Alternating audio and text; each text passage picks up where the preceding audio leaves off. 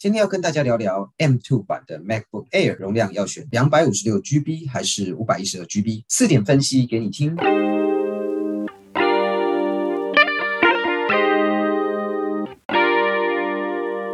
嗨，欢迎来到果仁的频道。你想利用琐碎的时间来了解 Apple 的产品吗？想知道更多有趣的科技新知吗？赶快按下节目的订阅键，你就不会错过最新的科技讯息喽。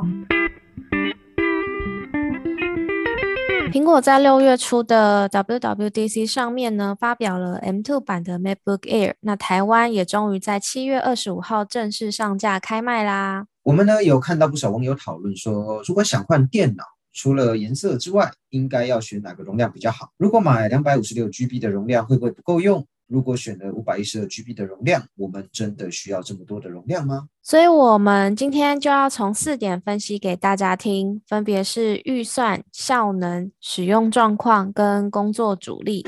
那大家可以根据自己的使用情形来挑选出适合自己的容量哦。有兴趣的朋友一起听下去吧。好，那我们先从第一点预算来开始介绍喽。M2 版的 MacBook Air 最基本的是两百五十六 GB 的配置，那在苹果官网的售价是三万七千九百元，跟上一代的 M1 版 MacBook Air 推出时的售价三万零九百元相比，贵了七千元。那对于许多本来是使用入门款的人来说，购买 MacBook Air 的预算大概都是抓在三万元左右。那这次的 M2 版的 MacBook Air 呢，起跳价就几乎要跟 MacBook Pro 一样了，所以预算的部分也都需要再提高一些。如果要选择五百一十二 GB 的话，又要再加上六千元，也不算是小钱。那整体的价格就要来到四万三千九百元，也是不便宜啦。所以在购买上面呢，我们会建议大家先考量自己换机的预算。如果预算有限，选择最基本的二五六 GB，再搭配 USB-C 规格的外接硬碟，其实也是一种解决方法。如果是我的话，可能也会选择这个方法啦，因为以目前的两百四十 GB 的外接硬碟来说啊，价格大概会落在一千五百到两千五百之间。那整体搭配下来也会比加价六千元更省一点。不过用这种外接硬碟的方式呢，在传输速度上面可能就不会比内建的 SSD 还要快，而且相对来说还可能会麻烦一些哦。但是在预算有限的情况下，也只能跟麻烦妥协了。大家可以好好的斟酌衡量一下。那再来是第二点，效能跟传输的速度。如果今天预算足够，而且你是比较重视效能、传输速度的使用者的话，那会建议大家选择五百一十二 GB 的规格，因为在之前的测试中发现啊，M2 MacBook Air 在两百五十六 GB 的 SSD 规格上使用的是单颗的 NAND 快闪记忆体，那跟 M1 的 MacBook Air 的两百五十六 GB 使用两颗的一百二十八 GB 的 NAND 快闪记忆体相比呢，M2 版的 MacBook Air 在写入速度上可能比前一代慢百分之三十。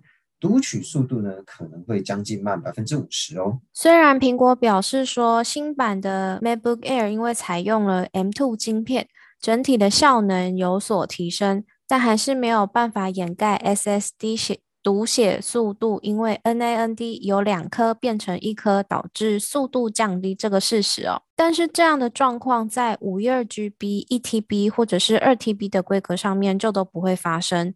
因为五一二 GB 它延续了旧的设计，它是使用两颗二五六 GB 的 NAND 快闪记忆体组成，那在传输速度上面相对来说就可以维持应该有的水准。所以啊，如果有足够的预算，也重视效能跟传输速度的话，就可以直接选择五百一十二 GB 的规格喽。那接着是第三点的使用状况，大家也可以观察自己目前使用 Mac 的情形。如果长时间的容量使用状况都没有超过两百 GB，那就会建议大家把这笔钱省下来，就不需要升级到五一二 GB 的容量了。因为如果用不到的话，容量放在那边也蛮浪费的。那可以把这些钱啊拿去升级 RAM，或者是购买一个便宜的外接硬碟。把一些比较少用的资料放在这个外接硬碟里面，也可以当做是备份。那在 PTT 讨论版中啊，也有网友分享到说，这个网友觉得三 C 产品近年来的更新速度都很快了，可能你原本预期要用个七八年，那所以升级了 SSD 或是 RAM，结果在第四、第五年就坏了。那 Mac 维修费用也很贵，大多数的人啊可能会选择买一台新的。所以大家可以再观察一下自己现在的使用状况，再来选择容量大小，才不会浪费哦。好，接下来要要来聊聊第四点，也就是工作主力的使用。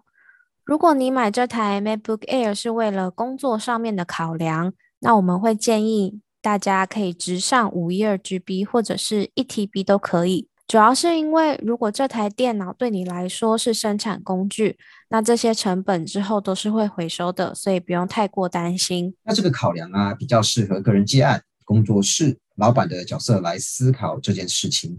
因为如果是领固定薪水的人啊，那你可能不会因为从两百五十二 GB 升级到五百一十二 GB 的容量，在薪水上有多大的成长？是说 Robert 这句话也是蛮中肯的啦。可是我也想到啊，如果大家的工作其实也需要视觉设计啊，或者是一些呃影片剪辑，或许也可以考虑五一二 GB 哦，因为它的效能跟速度都比较好。最后也帮大家整理啊，刚刚讨论过的内容。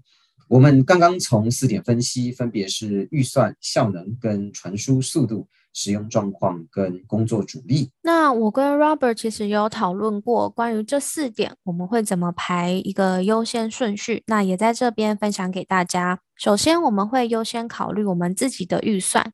如果预算有限呢，当然就没有办法选择五一二 GB 嘛。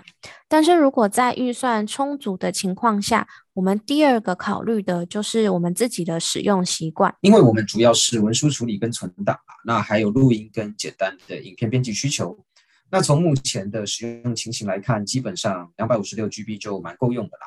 那顶多再准备一个外接硬碟，像我自己目前也是有多买一个外接硬碟来使用。对，但是如果你对于效能啊是比较要求的，那 M2 版的五一二 GB 可能会是比较好的选择，因为就像刚刚介绍过的，二五六 GB 呢，它有降速的问题。